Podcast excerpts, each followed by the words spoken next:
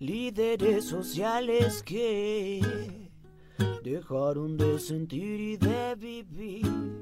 La vida se camina. Muertes que se lleva la violencia. Bueno, LGBT por la paz pretende la defensa del enfoque de género en la implementación. Lo segundo, porque es salir a marchar, porque nosotros mismos hemos sufrido eh, el asesinato de líderes y lideresas. Recientemente nos asesinaron una lideresa trans en San José del Guaviare. Es la manera de decir que la violencia y la política no pueden seguir yendo de la mano. Edgar Robles, coordinador de la plataforma LGBTI por la Paz. Luchemos por los que ya no están.